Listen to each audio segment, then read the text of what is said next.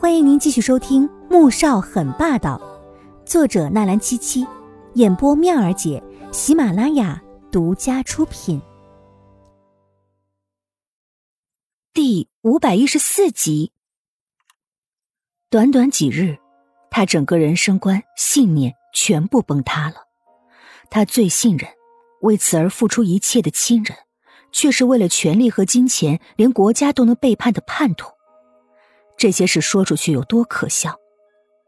他不在乎商场之间的尔虞我诈，也不在乎那些用非常手段得到自己想要的，却接受不了一个口口声声说要造福国民、为国家服务的人才是真正背叛者的事实。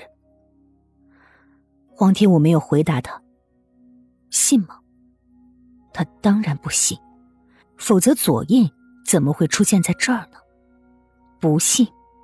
可左浩贤刚才对他的态度，这又是为什么呢？左印，你现在后悔还来得及。想了想，他还是出声劝说：“已经来不及了。”左印摇了摇头，脸上一片灰白。黄天武想到了穆萧寒，他不相信他就这么死了，绝对不信。穆萧寒的飞机爆炸，到底是怎么回事？他他没有死，对不对？并不是我做的，虽然我也很想他死。飞机在海上爆炸，搜救队至今搜索了五天五夜，并没有找到一个生还者。你觉得他还能活着吗？黄天武紧紧抓着椅背，不停的深呼吸着，可是泪水还是抑制不住的掉下来。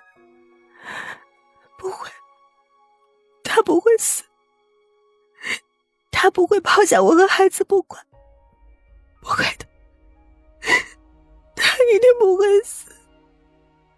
心痛如绞，却不肯相信这样的结果。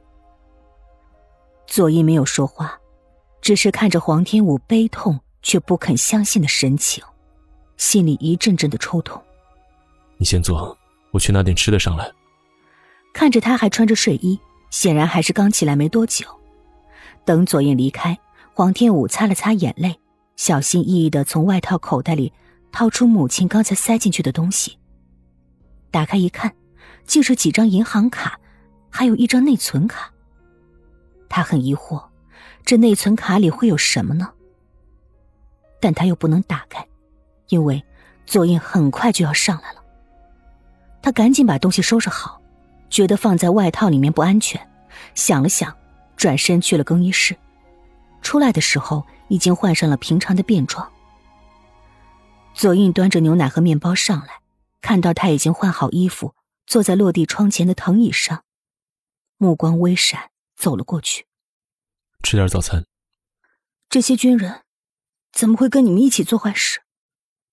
他们的职责是保家卫国，可是他们……却做出这种事情来，他的心里愤怒至极。不，他们以为是派来保护总统的，真正的恐怖分子藏在四周。